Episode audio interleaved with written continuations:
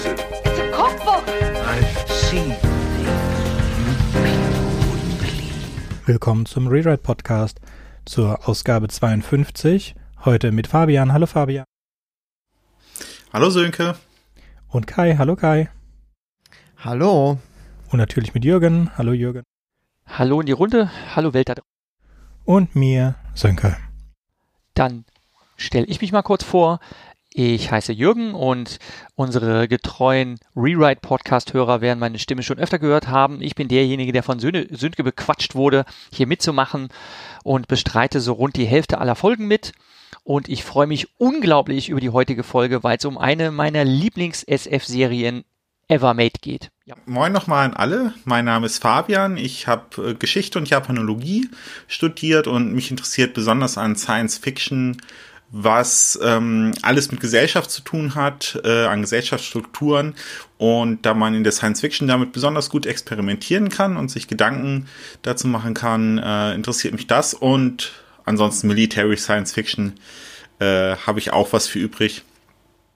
Ja, hallo, ich bin der Kai. Äh, ich bin eigentlich Krankenpfleger und Schriftsteller und Sprecher und ähm, mache selber auch einen Podcast, der heißt Stegreifgeschichten, falls ihr euch den mal anhören wollt.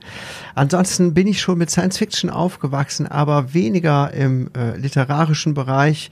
Äh, das war mir oft ein bisschen zu sperrig. Ich bin durch Star Trek äh, da reingekommen, Ende der 80er und ja, bin da dran hängen geblieben und heutzutage lese ich gerne ähm, so seichte Science Fiction. Ich weiß gar nicht, wie man es überhaupt nennt. So Urban Science Fiction wie Urban Fantasy.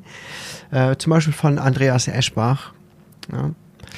Was nicht so weit in der Zukunft ist, sondern so ja quasi vom Jetzt-Zeitpunkt aus äh, einen Schritt weiter geht. Das interessiert mich.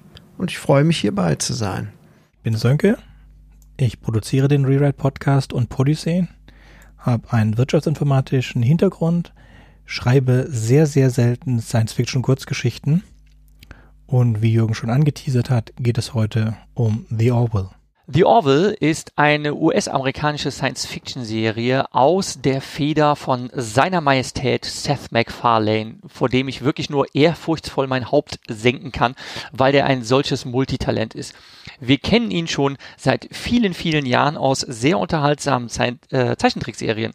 Er ist verantwortlich für American Dad und für Family Guy. Er verleiht dort auch einigen der Figuren seine Stimme und The Orville ist etwas, was auch komplett von ihm stammt. Er ist Drehbuchautor, Regisseur und Hauptdarsteller in dieser Serie, die zugleich eine Hommage und auch Persiflage von Star Trek ist. Ich muss gestehen, anfangs habe ich gedacht, meh, noch ein weiterer Star Trek Spin-off, dessen ich langsam überdrüssig war, bis ich dann zufälligerweise mal reinseppte und dachte, das ist ja gar nicht Star Trek, das ist ja eine Parodie auf Star Trek, so ähnlich wie damals Galaxy Quest. Und ich dachte mir, meine Fresse ist das cool, ist das lustig. Und es ist wirklich, wirklich, wirklich ganz, ganz toll. Wer das noch nicht gesehen hat, ähm, hat ganz dringenden Nachholbedarf. Die Serie gibt es schon seit 2017. Da ging sie im September in den USA bei Fox on Air, wurde dann auch irgendwann in Deutschland ausgestrahlt. Das war dann Anfang 2018 und seit 2019 gibt es schon die zweite Staffel. Und ich bin sehr, sehr hoffnungsvoll, dass da noch mehr kommt. Wenn jemand meine Meinung dazu hören möchte, sollte Seth MacFarlane alles andere hinschmeißen, na gut, Family Guy vielleicht noch, äh, und sich nur noch um The Orville kümmern. Also eine Kritik von vielen Leuten ist, dass sie Galaxy Quest erwartet haben und Star Trek bekommen. Und du siehst das jetzt anders, das finde ich sehr interessant. Es ist so eine Mischung aus beiden. Mich hat dann auch überzeugt reinzugucken, als ich gehört habe, dass es so kein Galaxy Quest ist, sondern dass es schon ernsthafte Science Fiction ist, mit dem Hin und ähm, der, der hin und widerigen Zote. Aber nicht so schlimm. Heute wollen wir ein kleines Spiel spielen. Und zwar hatten wir schon sehr viel Spaß bei Love, Death and Robots mit unseren Top 3, haben jetzt aber leider festgestellt, so um Folge 45, dass diese Folge, ich glaube 18 war es, nie im Feed war. Deswegen wissen wir nicht, ob es euch Spaß gemacht hat oder nicht. Aber wir machen es einfach nochmal. Jeder von uns hat sich seine Top 3 Episoden ausgesucht Und jetzt fängt Kai an, eine Episode vorzustellen. Danach geht's alphabetisch weiter. Und wir sehen, wie viele Unterschiede, unterschiedliche Episoden wir uns ausgesucht haben. Jedes Mal, wenn eine Episode vorgestellt ist, die auf der Liste ist, bekommt man ein Bingo. Wer als erstes alle seine Bingos voll hat, hat nicht unbedingt gewonnen, aber hat, hat halt Bingo. Es würde uns sehr freuen, wenn ihr uns über die sozialen Medien oder in den Kommentaren mitteilen würdet, ob ihr Bingo habt, beziehungsweise wenn nicht, was eure drei Lieblingsfolgen sind. Und jetzt, Kai, erzähl mal, was ist denn deine drittliebste Episode von The Orville? Also die Auswahl fiel mir wahnsinnig schwer, weil es sehr, sehr viele gute Episoden gibt mit äh, guten Anteilen, aber auch schlechten Anteilen. Aber eine der Folgen, die mir besonders in Erinnerung geblieben ist, weil ich sehr, sehr viel dabei gelacht habe, ist eine, wo es, ja, ich will nicht zu viel verraten, hm, es ist jemand, der, ein Historiker bringt etwas an Bord äh, aus dem Jahr 2015. Ähm, und darin befinden. Bingo! ja. das gibt's ja, ja nicht. Die, die muss einem einfach in Erinnerung bleiben, oder? Ja gut, also es ist eine Zeitkapsel. Die Folge heißt natürlich auch so. Und in dieser Zeitkapsel äh, Kapsel befinden sich Gegenstände aus dem Jahr 2015, ähm, was zu ganz interessanten, äh, ja, Dingen führt, die mit der Crew passieren. Ähm, darin sind zum Beispiel, äh, ich weiß gar nicht mehr, ein Handy, Zigaretten, ein Snickers, eine Cola, äh, ein Buch, äh, Fifty Shades of Grey.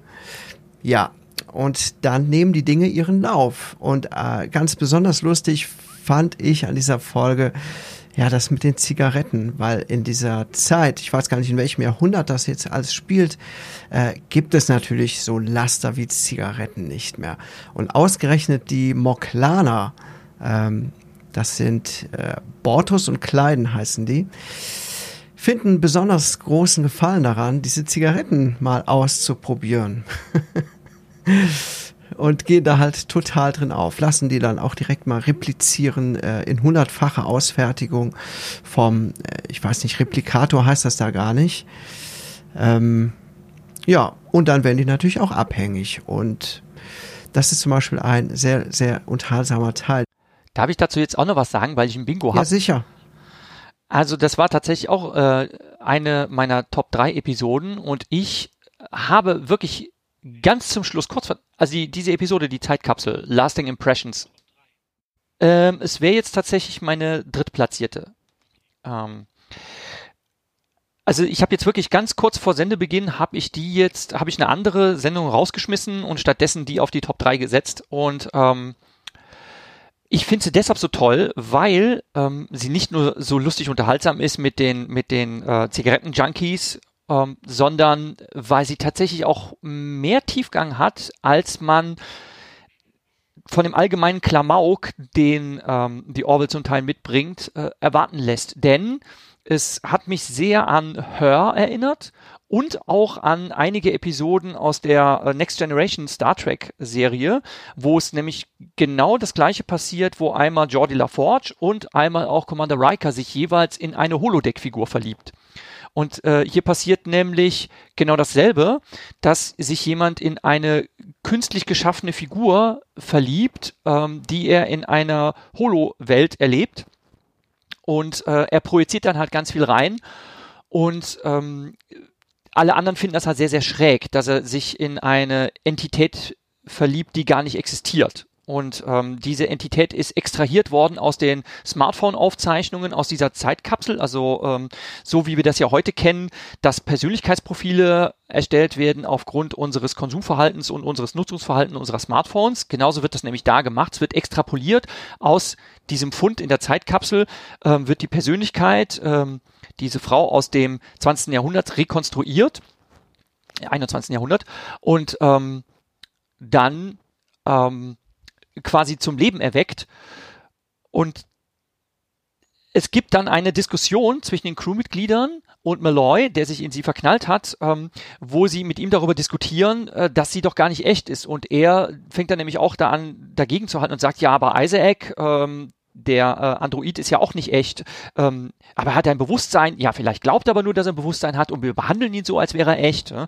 Und dadurch, wie wir die Dinge behandeln, werden sie dadurch zu, äh, zur Realität und auf einmal hat das eine unglaubliche, geradezu erkenntnisphilosophische Tiefe, was in so einer kurzen Diskussion abgehandelt wird. Und das ist, ähm, das ist wirklich sehr, sehr gut und sehr, sehr, sehr, sehr, sehr elegant gemacht, muss ich sagen. Gefällt mir. Ist geschrieben von Tess McFarlane, ja. Wie etwa die Hälfte aller Episoden oder ein bisschen mehr als die Hälfte aller Episoden. Aber die Regie hat er nicht gemacht. Die Episode ist äh, Last Impressions, die elfte Episode der zweiten Staffel. Was ich sehr mochte an dieser Folge ist Tuvok. Es ist nicht die einzige Episode, bei denen sie Schauspieler unterbringen von der Original Star Trek, äh, Star Trek Crew Besetzung. Und in dem Fall ist der Wissenschaftler, der die Zeitkapsel an Bord bringt der vulkanische erste Offizier des Raumschiffes Voyager aus der gleichnamigen Serie. Ja, das sind immer so nette Überraschungen zwischendurch, ne? Weil ich meine, die Zielgruppe ist ja, ist ja ganz klar zu erkennen. Mhm. Das zeigt auch, dass aber die Trekkies äh, das in Ordnung finden. Wenn die sich verarscht fühlen würden, würden sie nicht hinkommen. Gerne. Ähm, so wie bei Kai war das, äh, fand ich auch wahnsinnig schwierig, da wirklich eine Top 3 auszuwählen, weil viele wirklich gut sind. Ähm, und ich habe mich entschieden, dass ich als Top 3 setze ähm, eine Episode, die ich noch relativ lange in Erinnerung gehalten habe. Dann doch. Ähm, und zwar hat die mit Männern und Frauen zu tun. Das ist ein Thema, das ja immer wieder kehrt in dieser Serie. Und äh, zwar beginnt es mit einem Mädchen, einem kleinen Baby, das äh, relativ unerwartet ist. Und zwar bekommen äh, Kleiden und Bortus ein Kind. Bortus ist der zweite Offizier des Raumschiffes und äh, beides sind Männer, genauso wie so ziemlich der ganze Rest ihrer Spezies. Bortus und Kleiden sind nämlich Moglaner und in ihrer Spezies ist das so, dass nur alle 57 Jahre ein Mädchen geboren wird. Jedenfalls im Durchschnitt heißt. Und genau den Anfang fand ich eigentlich schon ziemlich beeindruckend, weil ähm, die Episode damit beginnt, dass ähm, die ganze Brücken-Crew äh, des Schiffs äh, im, in der Brick ist, äh, in der Brick sage ich schon, äh, in der äh, Danke. Krankenstation. Das Wort ist mir nicht eingefallen. Oh Mann. Äh, ich habe mir die Folge auf Englisch angeguckt. Ähm, genau, alle, die gesamte Crew ist äh, in der Krankenstation und freuen sich halt über das kleine Mädchen, das die beiden bekommen haben. Und dann bittet äh, Bortus die ähm, Ärztin der Crew, eine Geschlechtsumwandlung an diesem Kind durchzuführen. Und das lehnt sie natürlich ab. Und er geht dann zu Ed Mercer, dem Captain der Crew, und möchte sich darüber beschweren. Äh, und äh, ihn dazu, ver zu, zu veranlassen, ähm, das zu befehlen, dass das Mädchen geschlechtsumgewandelt wird. Und er lehnt das ab. Er hält das für völlig unethisch, das zu tun. Ähm, was allerdings in der Kultur der Moklaner ganz normal ist. Wenn ein Mädchen geboren wird, dann wird das Geschlecht angepasst und äh, dann ist es ein äh, Junge unter Jungen. Und äh, weil Mercer das ablehnt, ähm, gehen Bortus und Kleiden einfach zur Regierung ihres Heimatplaneten und arrangieren, dass das Mädchen abgeholt wird zum Planeten. Und äh, die Kuh die andere Brückenkuh, äh, versucht ihn zu überzeugen, also Bortus zu überzeugen, das Kind doch nicht geschlechtsumzuwandeln. Und ähm, zuerst versuchen sie es mit einem Boxkampf gegen äh, Elara Ketan. Das ist äh, auch eine Außerirdische mit der zehnfachen Kraft eines Menschen. Das funktioniert nicht und dann äh, gucken sie zusammen äh, mit ihm äh, Rudolph the Red-Nosed Reindeer. Und genau das überzeugt ihn dann davon, dass das halt kein Nachteil ist, sondern dass ähm, auch Nachteile Behinderungen unter den richtigen Umständen dann auch ein riesiger Vorteil sein. Ähm, und aufgrund dieser Diskrepanz, dass dann halt ähm, Bortus die Geschlechtsumwandlung verhindern möchte und Kleiden sie durchführen möchte, bei dem dann auch festgestellt wird, dass er selbst als kleines Kind äh, geschlechtsumgewandelt wurde. Also er hat das festgestellt, als er zur Union gekommen ist.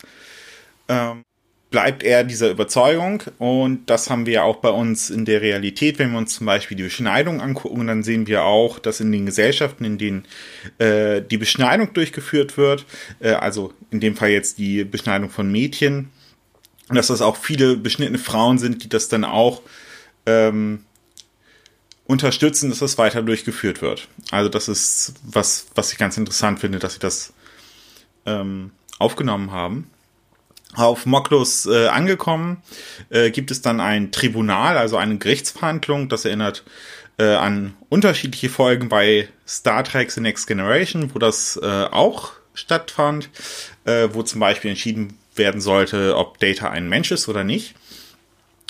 Und äh, sie tauschen dann Argumente aus. Das ist zum Teil gut gemacht, zum Teil nicht so gut gemacht äh, mit den Argumenten, finde ich.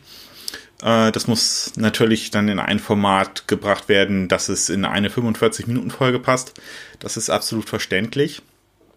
Und äh, das größte Argument, das dann die Crew der Orville bringt, ist, indem sie eine Frau auf Moklos ausfindig machen und diese dann beim Tribunal erscheint und sich herausstellt, dass sie die größte Schriftstellerin ist des Planeten äh, aber alle Moklaner denken, sie ist ein.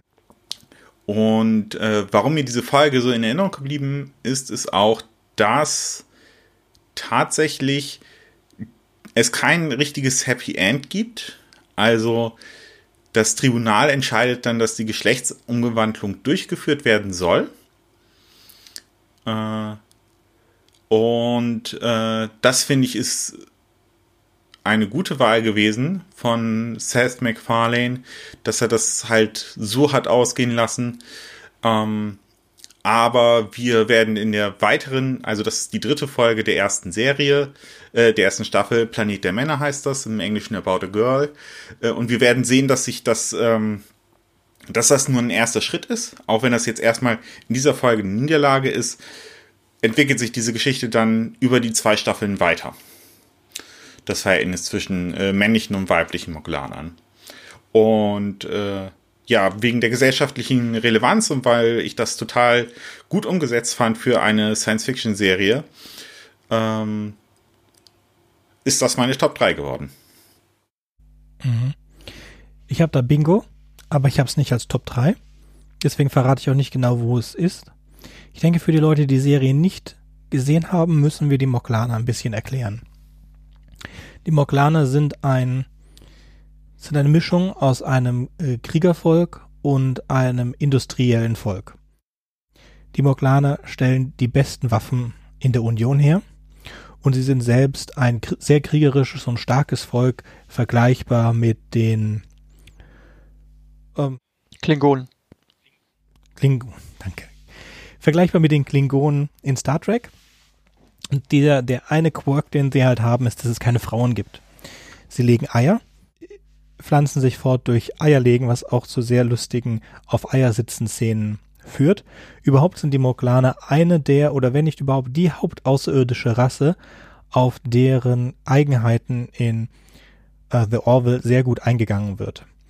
Es gibt eine, es gibt eine Fortführung zu der Geschichte About a Girl in der zweiten Staffel. Die ist aber nicht von Seth MacFarlane geschrieben. Und auch, nee, er führt auch nicht die Regie da. Aber es trotzdem fühlt sich sehr gut an und stimmig zu der Geschichte. Überhaupt schlägt das einen sehr großen Bogen. Also ähm, die Moklaner sind wirklich die Figuren, also Bortus und Kleiden, dieses äh, Ehepaar, sind äh, Figuren, die wirklich sehr häufig auch in Nebenplots in verschiedenen Episoden auftauchen. Und ich habe mal darauf geachtet, tatsächlich gibt es einen Konflikt zwischen den beiden, der sich in der ersten Staffel schon andeutet, aber erst in der zweiten Staffel sich wirklich offen zeigt. Und das fand ich sehr interessant, dass da tatsächlich so ein, so ein Bogen geschlagen wird, der diese Staffel miteinander. Ja, ähm, Seth MacFarlane hat sich ja auch viel Zeit genommen, um die Serie zu schreiben. Und das merkt man auch. Das hat er sehr gut durch. Ja, ich finde auch auf die äh, Moklana wird sehr viel eingegangen, viel Hintergrundgeschichte äh, erzählt. Die ganzen Eigenarten sind auch sehr stimmig, finde ich. Ähm, es ist ein sehr in interessantes Konstrukt, das ich, glaube ich, so aus Star Trek jetzt nicht kenne. Ähm, ja, es ist wirklich ganz spannend immer dabei zu sehen. Und auch wie sich dieser Konflikt zwischen den beiden, äh, dieser grundsätzliche ethische Konflikt, ähm, da immer weiter aufbaut. Und äh, das ist ganz spannend zu verfolgen. Finde ich auch sehr gut gemacht. Genau, es ist, es ist tatsächlich besser als Star Trek, denn man wird, finde ich, anfangs so in die Irre geführt und äh, in der ersten Folge wird ja, werden ja die ganzen Crewmitglieder vorgestellt und dann denkt man sich, okay, wir haben einen Droiden, das ist unser Pinocchio slash Data. Ne? Wir haben, wir sehen Bortos und denken uns, ja, okay, das ist so der Klingone in der Serie. Und ähm, da merkt man so, okay, von seinem Habitus ist er so eine Mischung aus Worf und Tialk von ähm, Stargate, äh, weil er nie, nie lacht und immer so brummelig ist. Und dann ähm, gewinnen diese ganzen Figuren aber immer mehr an Kontur. Und was mich bei den Klingonen immer so genervt hat, ist dieses Comichafte, was so unglaublich flache Charaktere ausmachte. Und bei The Orville sind die Figuren viel komplexer. Und das finde ich richtig. Die haben viel mehr Schwächen, ne, als die Klingonen. Viel mehr, äh, ja, menschliche Schwächen quasi. Ja, eben nicht nur die Schwächen, sondern andererseits auch wirklich Wesenszüge, die sie dann aber auch wieder interessant und, äh, kann man sagen, liebenswert macht.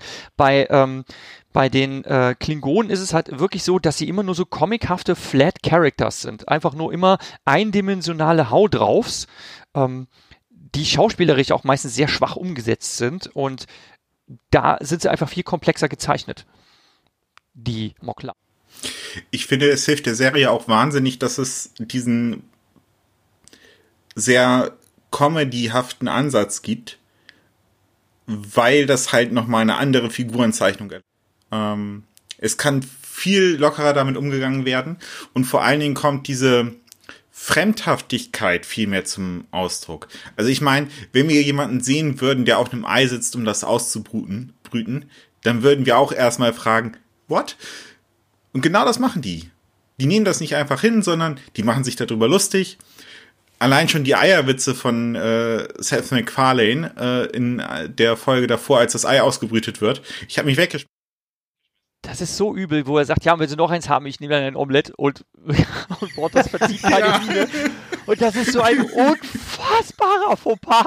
Ich meine, ich habe die, ich hab die Episode ja zweimal gesehen, alles und ich habe wirklich mir wieder die Hand vor den Mund gehalten und dachte mir, oh mein Gott, das hat er wirklich gesagt. Unglaublich. ja. Aber About a Girl ist geschrieben von Seth MacFarlane und er hat auch die Regie gemacht, wie bei, glaube ich, den ersten drei Episoden. Oh. Nee, ich glaube, die hat Brennan Braga gemacht. Die Regie. Gut. Aber geschrieben hat sie Seth MacFarlane. Es ist die dritte Episode der ersten Staffel. Dann kommen wir zu meiner drittliebsten Episode. Und meine Lieblings, mein Lieblingscharakter in der ersten Staffel und auch zum Anfang der zweiten Staffel ist die Sicherheitsoffizierin Alara.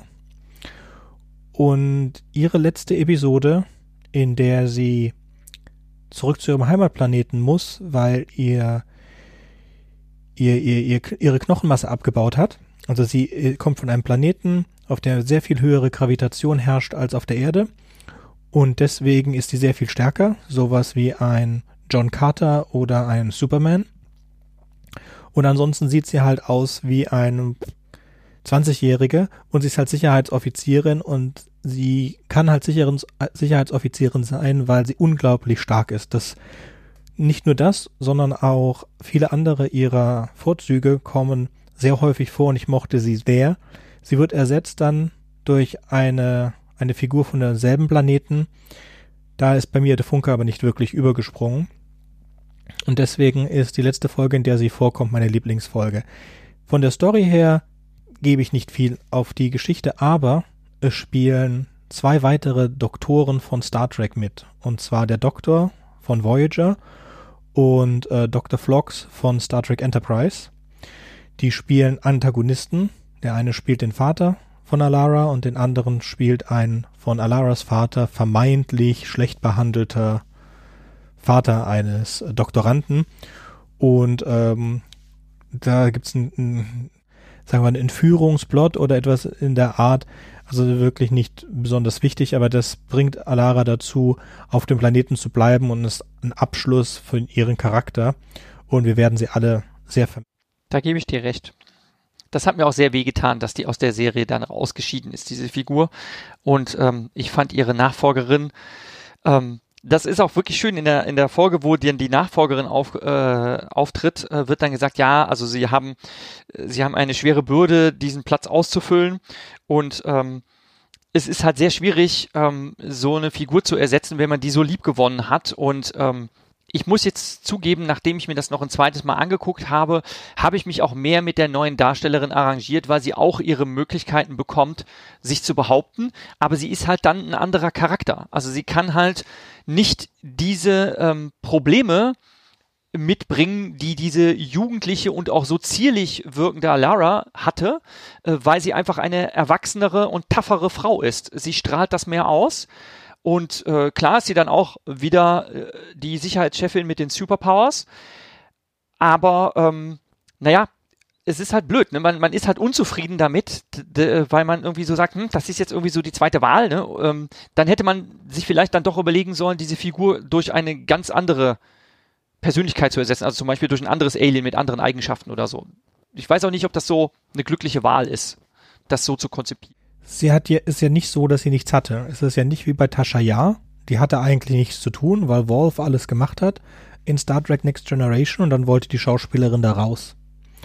Und hat es dann auch bitter bereut, ähm, sagt man, weil sie ja dann gesehen hat, wie groß Star Trek Next Generation geworden ist. Und dass das nicht nur eine Staffel war wie das Original Star Trek, ich weiß nicht, wie viele es geworden sind, und dann kam ja noch Deep Space Nine und Voyager und, und, und, und, und. Sie hätte damit eigentlich richtig angefangen und sie ist, glaube ich, in der ersten oder zweiten Staffel raus, weil sie ähm, nicht mehr wollte. Weil sie gesagt hat, sie hat eigentlich nichts zu tun da.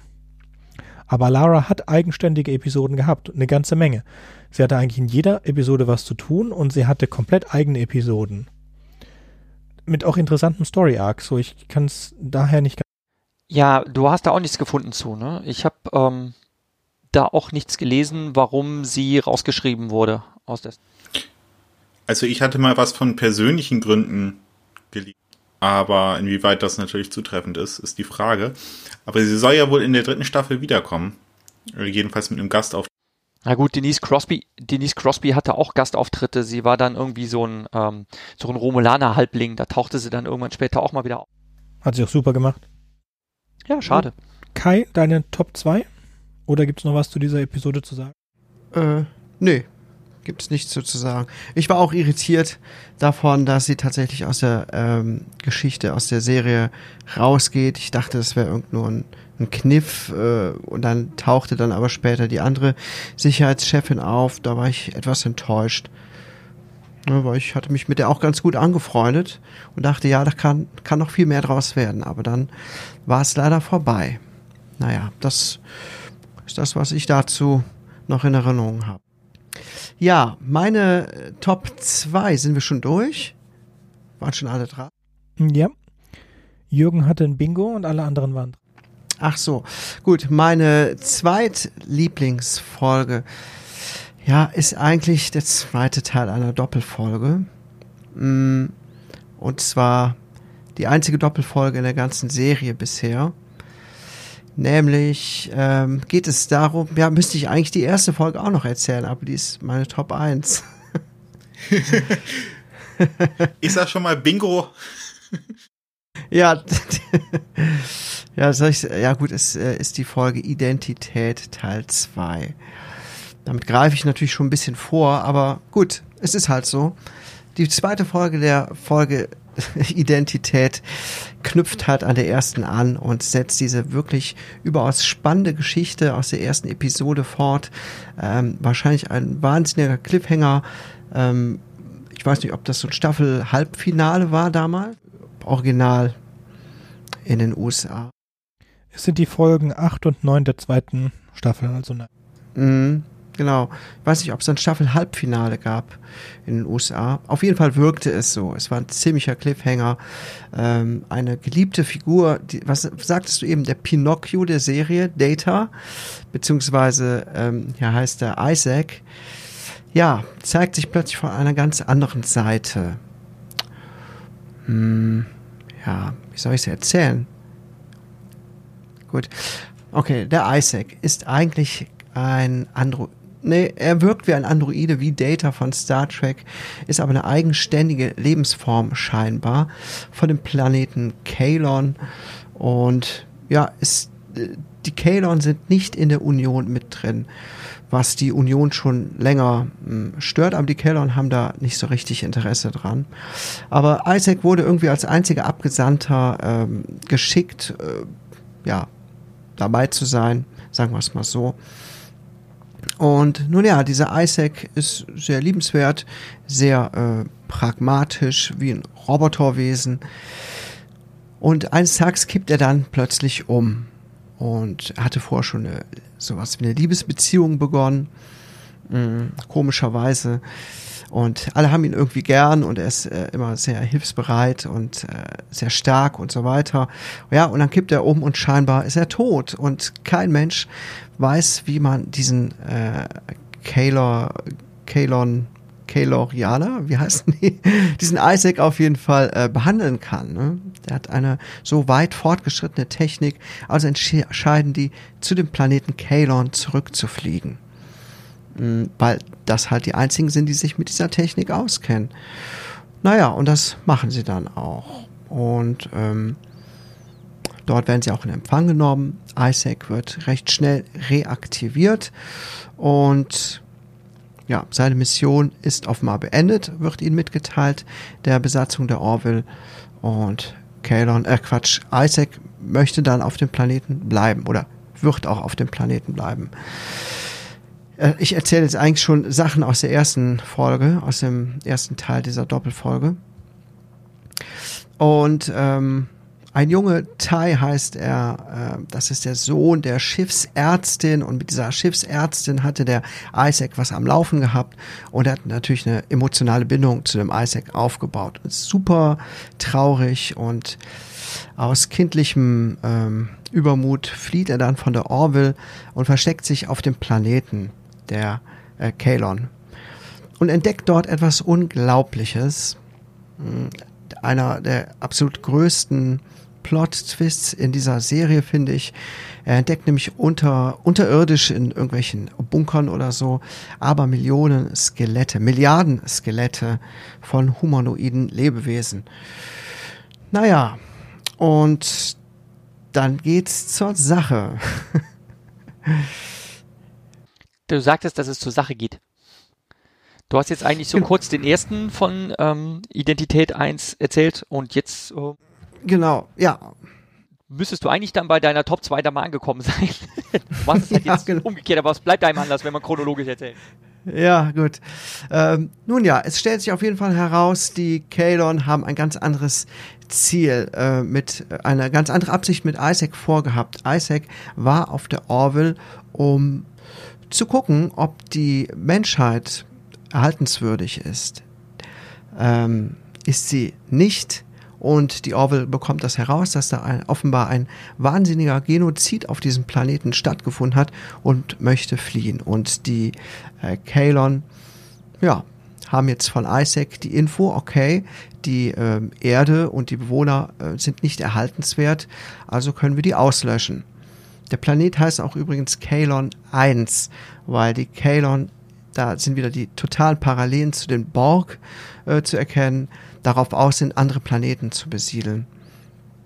So, und dann geht die Reise los zur Erde. Die äh, Kalon äh, kapern quasi das Schiff und zwingen die Orville zur Erde zu fliegen. Und dort, ja, die Erde quasi auszulöschen. Sind natürlich alle wahnsinnig geschockt davon dass der geliebte Isaac ähm, so etwas äh, in Wirklichkeit ja als Auftrag hatte. Ja, darum geht es in dieser Doppelfolge. Ja, wir können ja, wir können ja ruhig spoilern. Du kannst ja ruhig sagen, wie das ausgeht. Also, ähm, denn das ist halt die Frage, ob einen der Schluss zufriedenstellt. Klar, dann wäre ja sonst die Serie vorbei, wenn sie Erfolg hätten, aber trotzdem kann man sich fragen, hm, wie sind die jetzt rausgekommen aus der Nummer? Dass eigentlich eine super hochentwickelte mechanische Rasse die Menschheit ausknipsen könnte. Also Isaac lässt das ja die ganze Zeit raushängen, dass er intelligenter ist und dass er eigentlich auch stärker ist als alle anderen. You are small and feeble, sagt er andauernd. Ja? Und ähm, das ist ja so der, so der Running Gag der Serie. Aber ähm, jetzt, jetzt entschließen die sich halt, die Menschheit auszuknipsen. Und also ich habe es zum Beispiel nicht unter meinen Top 3, ähm, weil der Schluss irgendwie so, hm, ja. Nein, warum nicht? Also am also es kommt natürlich erstmal zu einem großen äh, Stand-off oder wie, wie heißt das nochmal? Ne? Beide Parteien stehen sich gegenüber. Auf der einen Seite an der, auf der Erde kommen die, äh, die Kalon, dann die ganze Besatzungsflotte, wie auch immer, von der Union. Aber ähm, es sieht ziemlich schlecht aus für die Union. Und dann, ja, gibt es noch einen Trick, um es kurz zu machen. Der Erzfeind der Union, die Krill, ähm, die ähm, ja auch äh, einen großen Nachteil davon hätten, wenn die Kalon sich da ausbreiten würden, werden um Hilfe gebeten. Da gibt es eine kurze Mission innerhalb der zweiten Episode, wo dann zu den Krill geflogen wird und äh, nach einigem Hin und Her und ähm, einem kurzen Auftritt von einem Kalon-Schiff, das dann als Beweis herhalten muss, dass es tatsächlich stimmt und nicht äh, irgendein Trick der Menschen ist, um ja, den Krill 1 auszuwischen, verbünden sich dann diese eigentlich verfeindeten Krill mit den Menschen und kämpfen gemeinsam gegen die Kalon und schlagen sie in die Flucht, womit dann der Grundstein gelegt ist für Friedensverhandlungen. Für mich ist es allerdings auch gerade das Ende, warum die Episode bei mir in den Top 3 ist. Ähm, einmal, klar, das ist ein Sci-Fi-Trope im Grunde, dass sich äh, die Erde mit jemand anderem verbündet, der eigentlich schon der Erzfeind war die ganze Zeit, um dann eine größere Bedrohung zurückzuschlagen. Äh, das haben wir, glaube ich, wahrscheinlich schon ein halbes Dutzend Mal gesehen oder gelesen.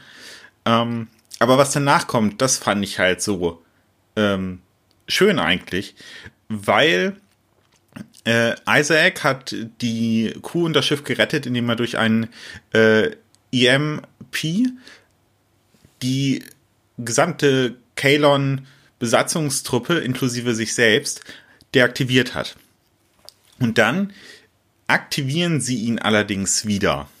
Und zwar auf der, äh, weil er die Kuh gerettet hat und weil er im Grunde sein eigenes Volk verraten hat. So, und die natürliche Reaktion wäre jetzt natürlich, dass er untersucht wird, dass äh, man versucht, äh, alle Daten und Informationen über die Kellon aus ihm herauszuziehen, äh, was die Admiralität auch will. Aber Ed Mercer hält dann Fürsprache für ihn und sagt, er übernimmt die Verantwortung und ähm, er darf dann halt auch wieder auf das Schiff zurückkehren. Und er kriegt auch keinen Off-Switch, weil Mercer sagt, wenn er das kriegen würde, dann würde die Menschheit, also die Union ja genau das machen, was die Kalonia von ihnen erwarten, weshalb sie sie auslöschen wollten. Und äh, klar, das ist, kann man natürlich sagen, ist alles ein bisschen zu sehr Friede, Freude, Eierkuchen am Ende. Ähm, aber das macht gerade diesen, finde ich, utopischen Charakter der Serie aus, der auch das, äh, der Kern war von, von Star Trek früher einmal, äh, woran das ja ein Hommage ist. Die Grill. Und die sind äh, nachempfunden Space Vampiren aus Star Trek äh, Stargate Atlantis und Romulanern. Also so eine Mischung aus. Also finde ich an sich sehr cool. Auch die Episoden, die Ideen finde ich sehr cool. Es ist unheimlich schön zusammengelegt. Halt verschiedene Tropes, die wir schon haben auf auf links gebürstet und auf nochmal eine 11 gesetzt. Ähm, diese beiden Episoden fand ich gut, aber sie sind bei mir nicht auf der Liste gelandet.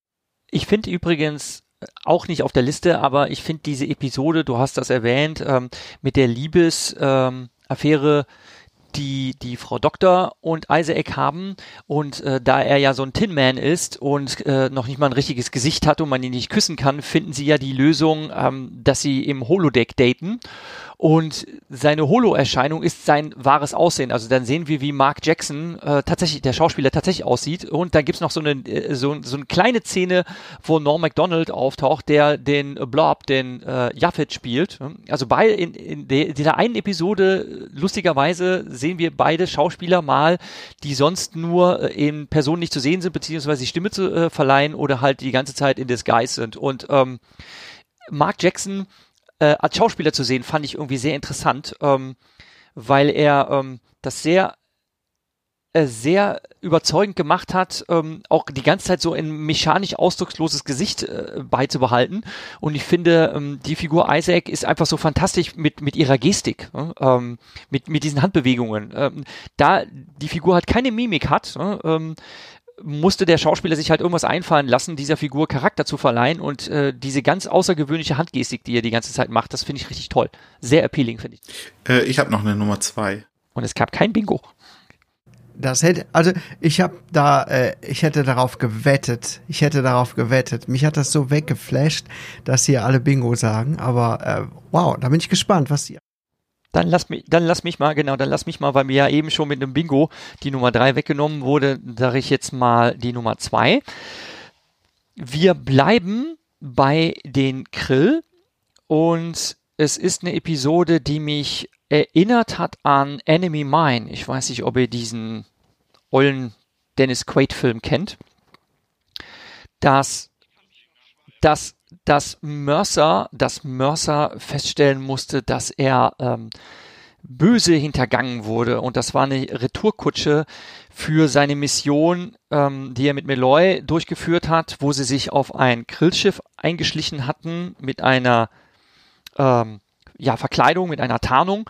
Und äh, jetzt ist ihm genau dasselbe passiert, nämlich ähm, die Frau, in die er sich verliebte und mit der er erstmals einen Urlaub machen wollte, entpuppt sich als eine Grillspionin und durch Irrungen und Wirrungen ähm, sind sie dann auf der Flucht vor einer äh, dritten außerirdischen Rasse und ähm, sind auf einem kleinen Planeten oder einem Waldmond, wenn man so will, und ähm, müssen sich dort verstecken, müssen sich auch zusammenraufen, obwohl sie eigentlich verfeindet sind. Ähm, und es läuft dann am Ende auch darauf hinaus, dass ähm, die Orville sie rettet und sich dann quasi wieder alles auf den äh, Kopf stellt und Mercer die Oberhand gewinnt, obwohl er vorher ähm, der Gefangene war, der Krillfrau.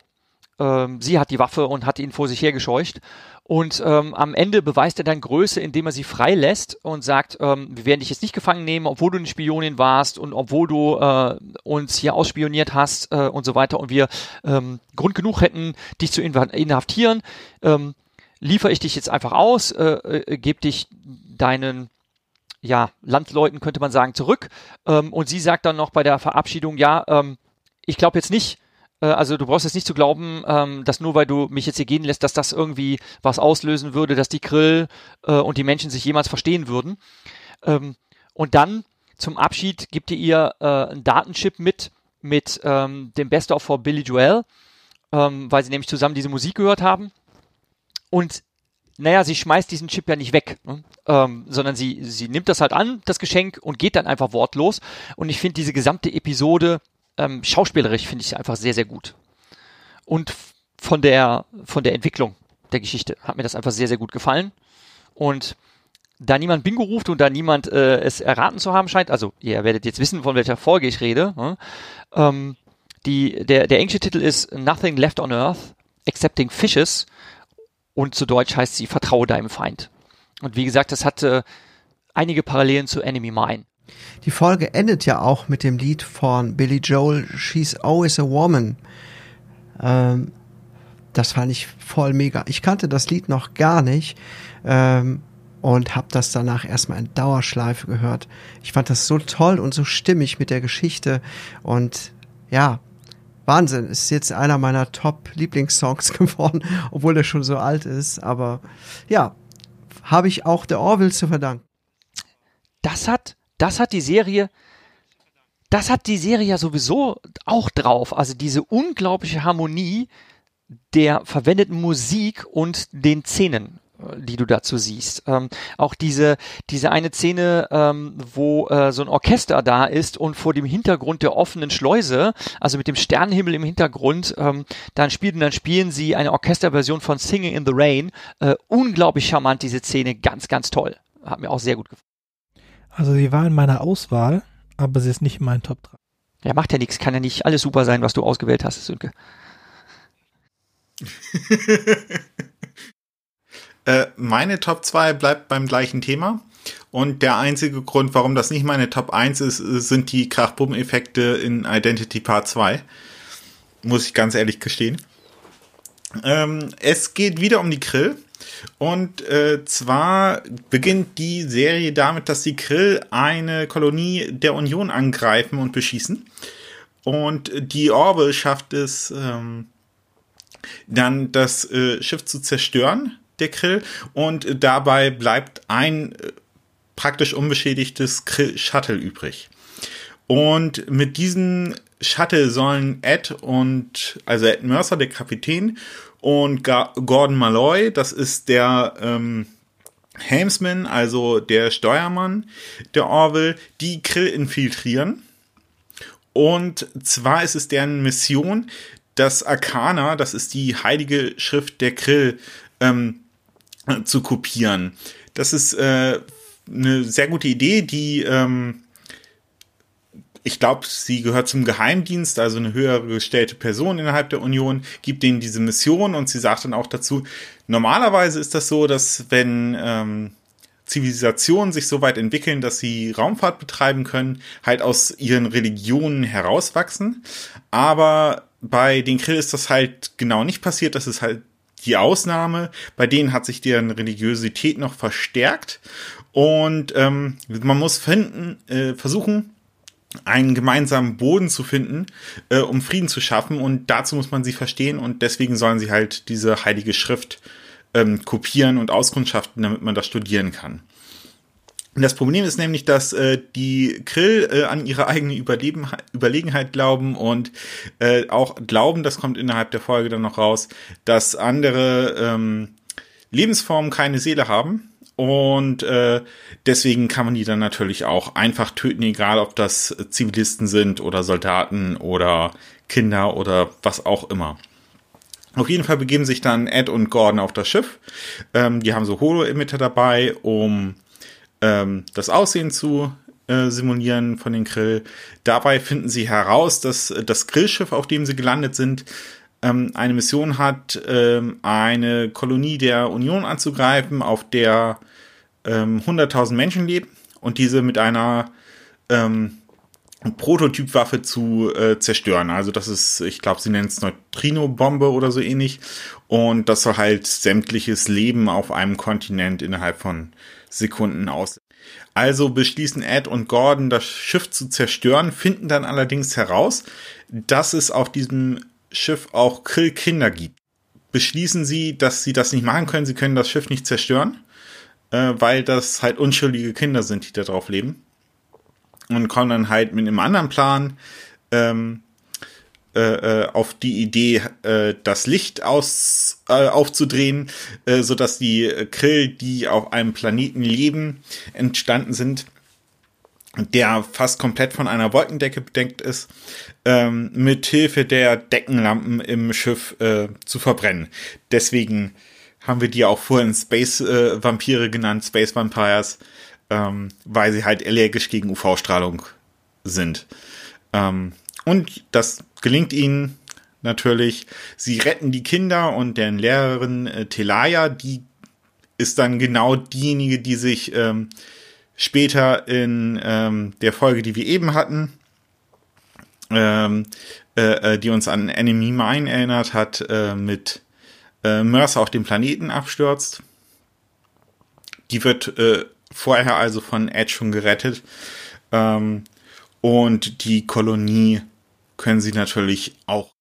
Ja, also im Grunde so eine Art äh, Happy End. Ähm, und was mir an der Folge besonders äh, gefallen hat, ist dieser Ansatz äh, mit der Religion der Krill, dass äh, das in den Mittelpunkt gestellt wird, äh, dass sie halt sagen, wir müssen sie verstehen und äh, wir müssen einen gemeinsamen Grund finden.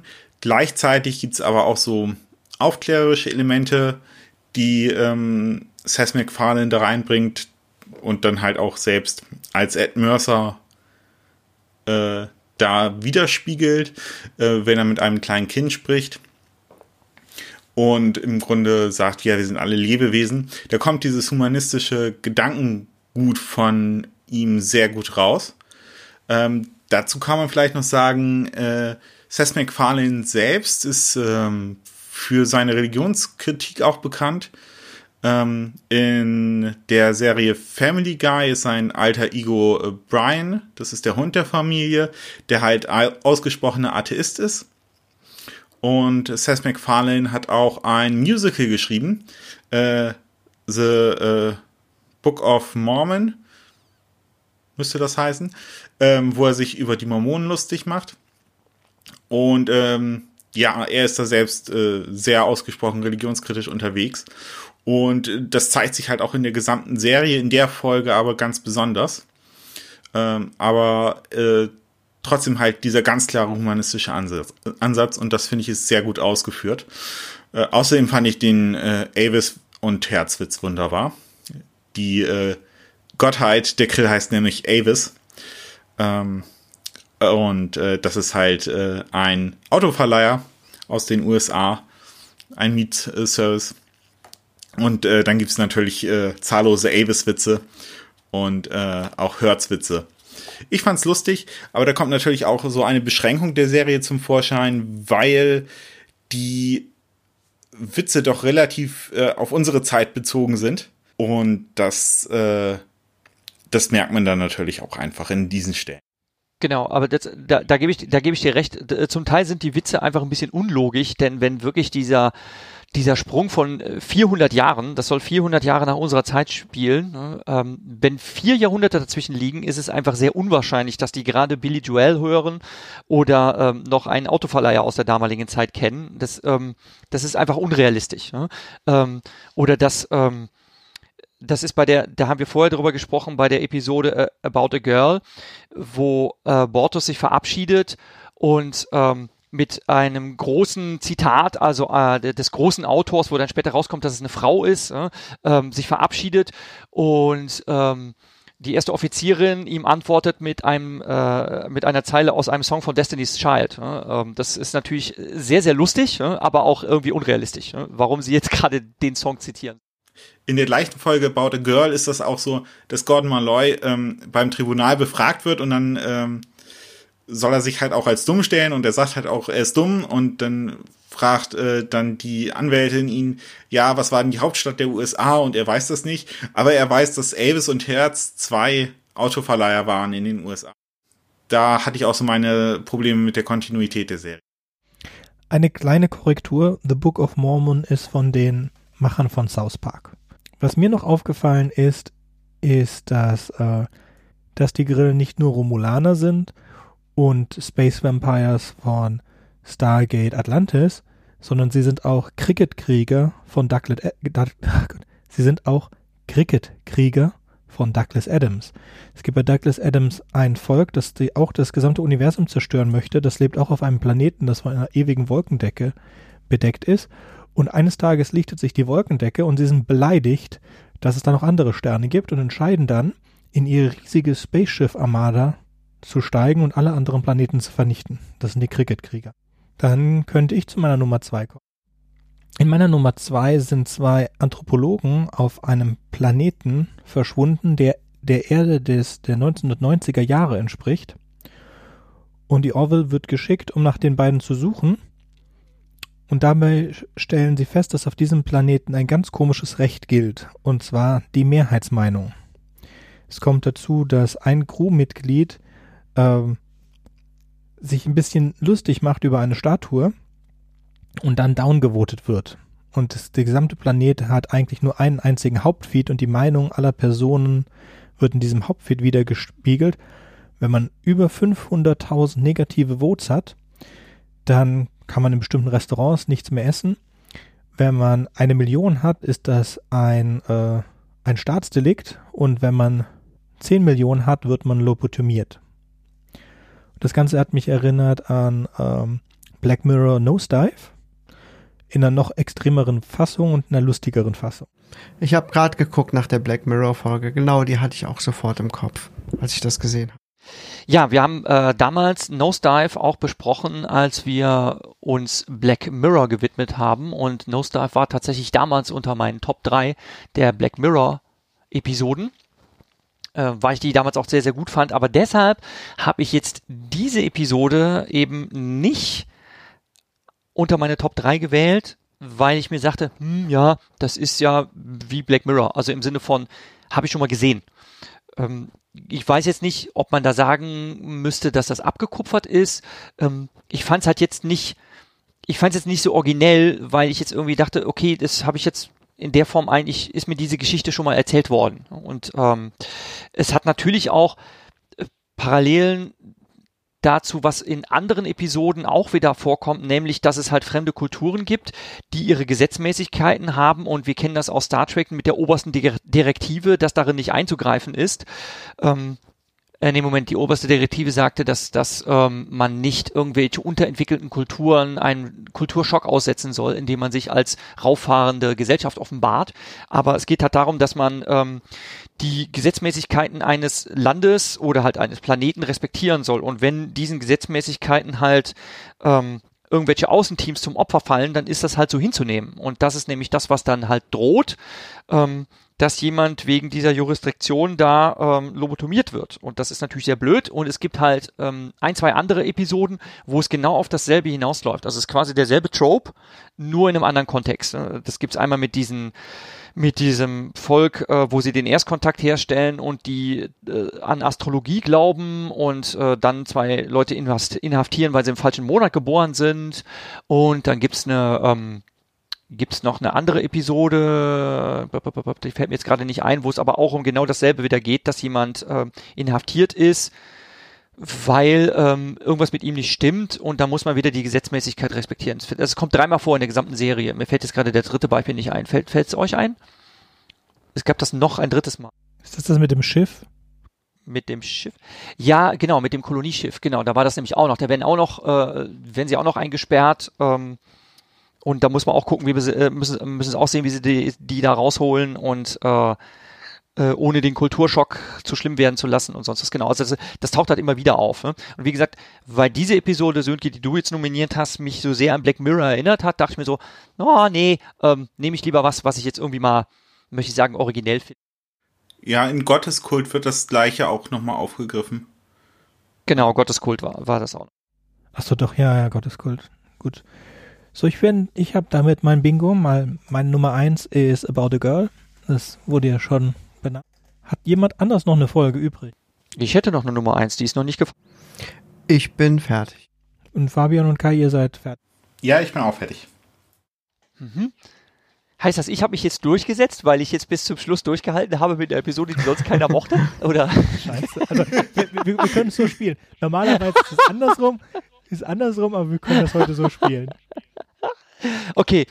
Ähm, ich dachte mir, eine Episode nehme ich jetzt aber mal, ähm, die ich jetzt einfach dafür schätze, dass sie einfach so unglaublich lustig ist, weil ähm, es natürlich jede Menge Tropes gibt, die man so aus Science Fiction, Space Opera und sonst was kennt. Es gibt einige Episoden, die auch wirklich ein 1 zu 1 Match haben mit irgendwelchen Star Trek Episoden, wie eben, ähm, was bei mir die Nummer 3 war, das mit der Zeitkapsel, was wir eben ähm, in verschiedenen Varianten auch in Next Generation gesehen haben.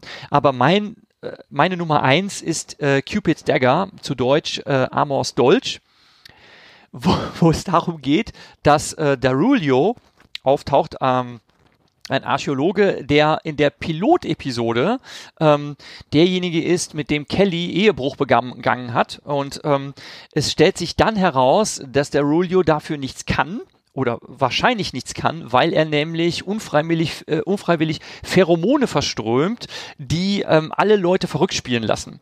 Und ich finde diese Episode schauspielerisch einfach so unglaublich toll, ähm, wie jeder in Gegenwart der Rulius einfach umkehrt kippt ne? und ähm, wie Seth MacFarlane dann zu einem liebestrunkenen Teenager wird, das ist so lustig zu sehen und die Dialoge und die Situationskomik ist einfach so königlich. Ich habe einfach sehr, sehr herzhaft gelacht. Ähm, natürlich ist ähm, so der der äh, Twist am Ende ist so ein bisschen lahm. Also es geht halt darum, dass so zwei verfeindete Rassen ähm, drohen, einen Krieg anzuzetteln und ähm, dieser Konflikt scheint schon offen auszubrechen und dann wird er dadurch gelöst, indem der Rulio Kraft seiner Pheromone äh, die beiden Kontrahenten ähm, sich ineinander verknallen lässt und die stehen dann Händchen halten auf der Bühne, äh, nicht auf der Bühne, auf der Brücke ähm, und haben es total gern, aber in ein paar äh, Wochen, äh, Tagen werden sie, mehr, äh, sie sich wieder daran erinnern, dass sie einander hassen. Ähm, also die eigentliche Space Opera an dieser Episode ist relativ dünn, ne? aber ich finde es einfach von der, von der Situationskomik, finde ich diese Episode einfach richtig toll und charming. Deshalb habe ich die auf Platz 1 genommen. Sehr schön. Gibt es Episoden, von denen ihr überrascht seid, dass sie niemand genommen? Ja. Urtriebe, hätte ich gedacht, nimmt hier. Ja, ich hätte 100% gewettet, dass Jürgen Urtriebe nimmt. Wieso denn das? Weil ich finde es eigentlich unglaublich. also ich finde die, die, äh, ich finde einmal diesen, diesen Dealer, diesen Porn-Dealer unheimlich gut gemacht.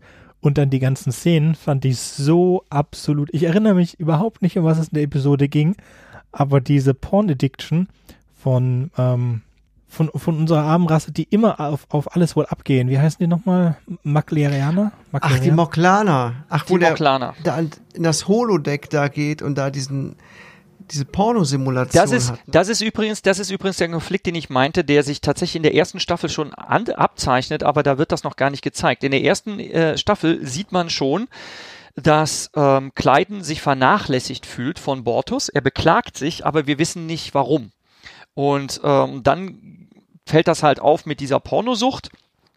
Ähm, ich habe die nicht genommen, weil ich mir dachte, hm, einerseits ist es anerkennenswert, dass McFarlane, ich weiß nicht, ob er die Episode auch geschrieben hat, äh, aber zumindest seine Serie sich etlichen Themen äh, widmet, die sich viele andere wohl nicht trauen würden. Ähm, er, er verklausuliert das oder stellt das halt auf den Kopf mit äh, äh, Zwangsgeschlechtsanpassung ähm, und natürlich ähm, äh, Intoleranz und äh, Sexsucht ist sicherlich ein, ein Thema, äh, was bisher in Science Fiction nur sehr, sehr lame behandelt wurde. Es gibt eine unglaublich, unglaublich schlechte Folge bei ähm, äh, Deep Space, nein, nicht Deep Space Nine, wie heißt äh, Voyager. Es gibt eine unglaublich schlechte Voyager-Folge, äh, wo ähm, da gibt's auch eine eine Vulkanierin, die irgendwie in Hitze ist oder so. Nein, nicht, doch eine Vulkanierin. Eine Vulkanierin, die irgendwie in Hitze ist und dann muss sie sich abreagieren durch Prügeleien. Ne? Das ist, die Folge ist unfassbar schlecht. Ne? Und, ähm, und ich dachte mir, aha, okay, jetzt hat sich ähm, McFarlane halt auch mal so einem Thema gewidmet, traut sich natürlich mehr ähm, äh, zu zeigen, was dann natürlich das Publikum verstören soll, dadurch, dass halt alles gay ist, wo ja gerade auch äh, die Amerikaner mehr Probleme mit haben als vielleicht ähm, mitteleuropäisches Publikum. Natürlich hat das alles so sein Gag-Potenzial, aber ich dachte mir irgendwie so, mh, na, ich weiß nicht. Ähm, totlachen konnte ich mich darüber jetzt nicht, äh, weil ähm, ich mir zum Beispiel dachte, okay, die erste Szene, wo er halt in dieses Holodeck geht und ähm, dann ist das halt so ein Typ am Lagerfeuer, ähm, der sagt, ich habe auf dich gewartet, ne? und der kommt schon in so einem äh, verdächtig, verdächtig erweckenden, Verdacht erweckenden Lendenschurz an, ne? und, und dann knutschen die und dann denkt man sich, okay, ich hab's kapiert, ne? aber ähm, dann muss man das noch mit zwei, drei weiteren Szenen ausreizen und dann dachte ich mir so, pff, ich hatte es eigentlich bei der ersten Szene schon kapiert ne? und man muss das mir jetzt nicht nochmal zeigen. Ne? Natürlich der Witz, dass mit ähm, dass mit illegaler ähm, äh, Sex-Software Viren eingeschleust werden und die dann unter Umständen die Schiffscomputer kaputt machen ne?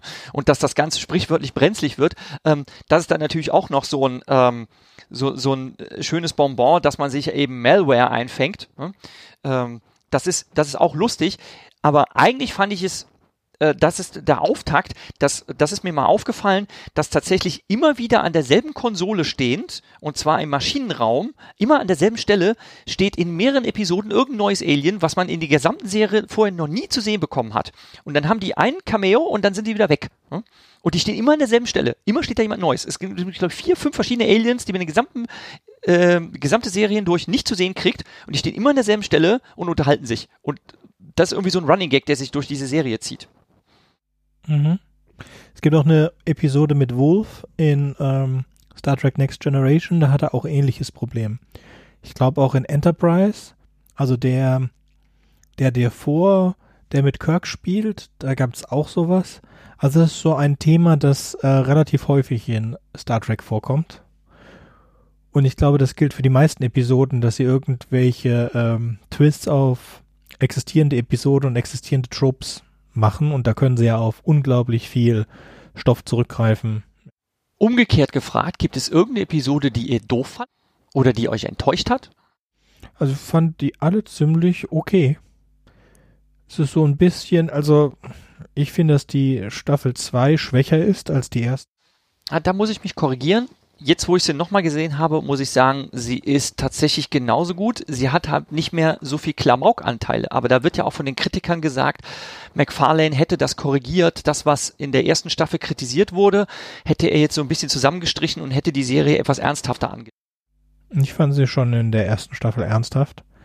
Es gibt so, es gibt Folgen, die werden weitergesponnen und es gibt so übergreifende Stories wie mit den, mit der Grillfrau, mit äh, den McLarnian und, und andere Dinge. Das ist schon interessant. Und wir haben jetzt ja mit den Borg-ähnlichen Viechern was aufgemacht, was sich als Thema sehr gut eignet für die dritte Staffel. Wobei die äh, zweite Staffel ja auch einen äh, sehr interessanten Cliffhanger hat. Ne? Weiß nicht, ob ich erinnere. Ja, das mit der Zeitreise. Ja. Ja, ich erinnere mich. Ganz generell habe ich, habe ich so ein Gefühl wie bei ähm, Rick and Morty. Ich liebte von Rick and Morty die ersten zwei Staffeln und finde sie ungefähr gleich stark und danach lässt's. Es gibt jetzt ja eine dritte Staffel, die lässt schon ziemlich nach, wo ich überhaupt das Gefühl habe, dass ein Haufen Dinge sehr, also ich habe jetzt in South Park dieses Jahr, also ich hatte schon die letzten zwei Jahre keine große Lust mehr auf South Park, auf Simpsons schon nicht mehr seit fünf Jahren oder so. Auch Family Guy und American Dad.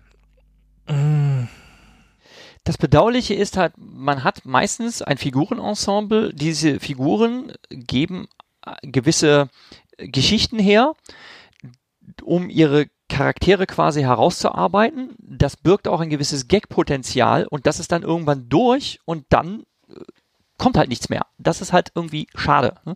Das kann jetzt The Orville auch passieren. Nur, wo ich jetzt eben nachgefragt habe, die einzige Episode der gesamten Serie, die ich einfach doof fand, war Let's Get Flat.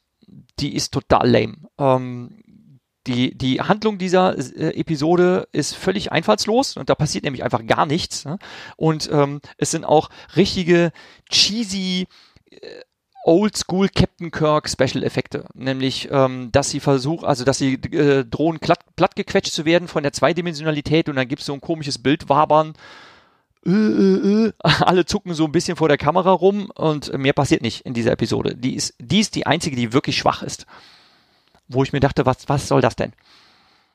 Ich wünsche mir, dass Orville noch viele, viele weitere Staffeln bekommt. Ich habe ja gesagt, nach meinem Wunsch könnte Seth MacFarlane dafür andere Sachen sein lassen, so wie Sönke auch ähm, schon zugegeben hat, dass er anderen Serien wie Family Guy oder sonst was auch nicht mehr gewillt ist zu folgen, weil da irgendwie die Luft raus ist. Dafür ist Orwell noch frisch genug und bietet noch genug Potenzial für Character Development. So, dann war es schön, euch alle hier gehabt zu haben. Und ich würde sagen, auf Wiederhören. Ja, tschüss. Tschüssi. Tschüss.